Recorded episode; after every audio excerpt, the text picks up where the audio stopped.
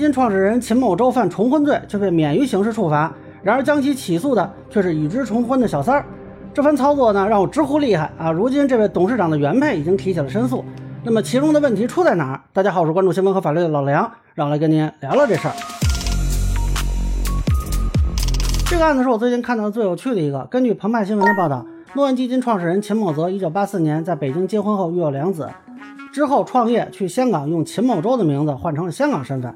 2010年的时候，他认识了另一个秦女士，这俩人的姓是同音不同字。那俩人呢就谈恋爱，后来也生了一个女儿。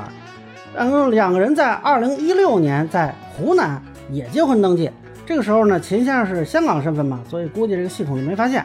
而秦先生的原配娄女士，二零一四年发现这个丈夫老婆回家，那这个根据蛛丝马迹吧，就发现了俩人这情况。到此为止啊，这就是一个渣男抛弃原配的狗血故事啊。那么后边这个操作呢，就属实给我惊着了。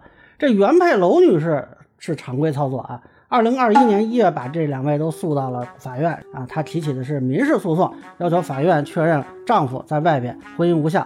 可惜她这里棋差一招啊，咱们后边会说她这个问题在哪。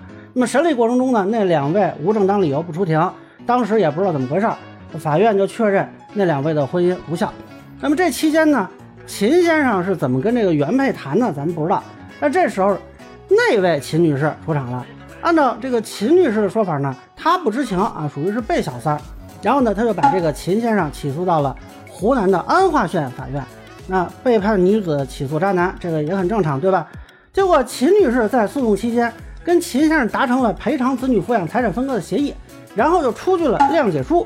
这个咱们在岳父杀女婿一家三口那个案子讲过，谅解协议再加上积极赔偿，是可以达到减最多百分之四十刑的效果。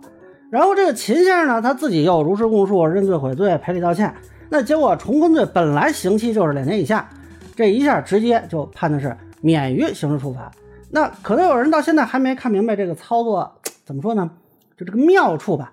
首先啊，秦先生不用蹲监狱，他没有实刑嘛。那现在就算说原配要起诉他啊，虽然说这个原配也是受害人，但是犯罪事实就一个啊，所以也没有办法说再单独再重新起诉一遍。那这个报道里也提到说，这个原配去公安局告那个警察，一看说，哎，这个已经有这个案子了，就没法处理了啊。那么现在这个原配的律师啊是提出了申诉，主要理由是这个安化县既不是犯罪地，也不是居住地。那么这个安化县法院呢，应该是没有管辖权，而且就算有管辖权，这个娄女士呢，她是共同被害人，但是法院并没有通知她，所以呢，从程序的角度呢，认为是违法的，要求重审。呃，这个呢，咱们说啊，法理上是可以实现的，而且提出这些理由呢，我觉得也很关键。但老实说啊，秦先生这边的律师如果能把案子代理到现在这个结果，呃，会不会在这么低级的问题上出错？我个人并不看好。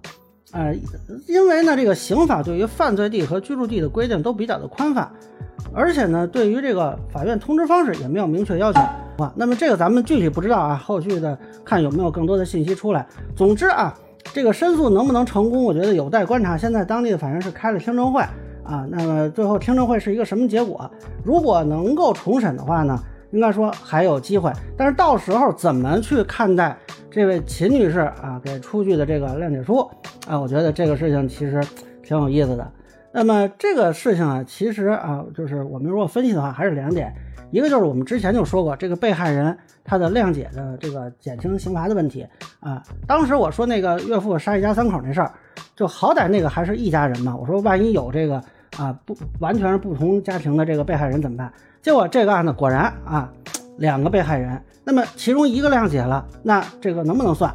所以呢，我是提过说，一个是应该有一个公示制度，二是要考量他谅解的理由本身是否合理合法。另一个呢，就不得不说这个娄女士，您都去法院起诉，要求判这俩人婚姻无效了，您当时啊，直接一点，按刑事自诉走，完全没问题啊。就算你说啊，你不想给他啊送监狱去，就觉得留一份夫妻情分或者怎么样，您也可以说谅解呀，对吧？您这谅解正出啊，比那个秦女士谅解效率不差呀。这时候主动权是在您手里的，那当然人家可能有自己的考量，咱不是当事人也不好说太多啊。反正现在呢多多少少是有一点被动，所以我就只能说这个事情里啊，秦先生还有秦女士这个律师们，你们这活干的可真是。以上呢就是我对董事长被诉重婚事件的一个分享。个人浅见，咱们说有欢迎不同意见，小伙伴有评论区的弹幕里给我留言。